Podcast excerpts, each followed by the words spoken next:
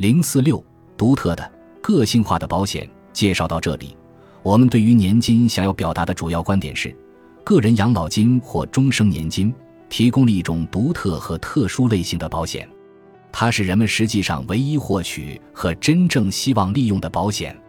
虽然我们都愿意花钱购买家庭保险、残疾保险和汽车保险，但我们都从来没有真正想兑现这些保险权益。毕竟。谁愿意自己的房子被烧毁、腿折断或撞车呢？但只有养老年金的可保事件使人要活着。人们还不熟悉年金产品，感觉有些害怕。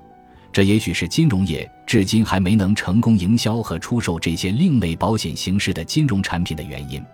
此外，退休人员过分关注年金产品的投资特点，由于待遇支付将由不确定的死亡日期决定，而看上去有风险。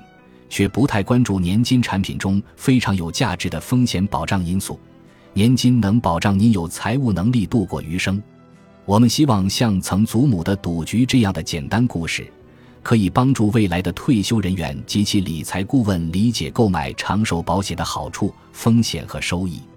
的确，年金并不是一种无风险的投资方式。年金购买者面临的风险之一是发行人的偿付能力或信誉。如果您参加雇主发起的 DB 计划，您也会面临与雇主财务稳健性相关的风险。如果您计划购买年金，您应当关注发行人的信用评级。您应当检查并确认年金待遇支付有哪些保障措施，这取决于您的居住地和其他因素。当您决定购买年金时，需要考虑很多问题：购买的时机、需要附加哪些功能、从哪家公司购买等。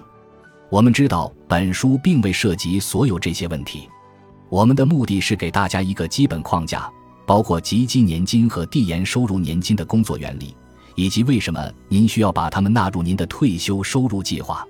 接下来，我们将简单介绍传统的共同基金和股票账户，看看它们在退休收入产品光谱中的合适位置。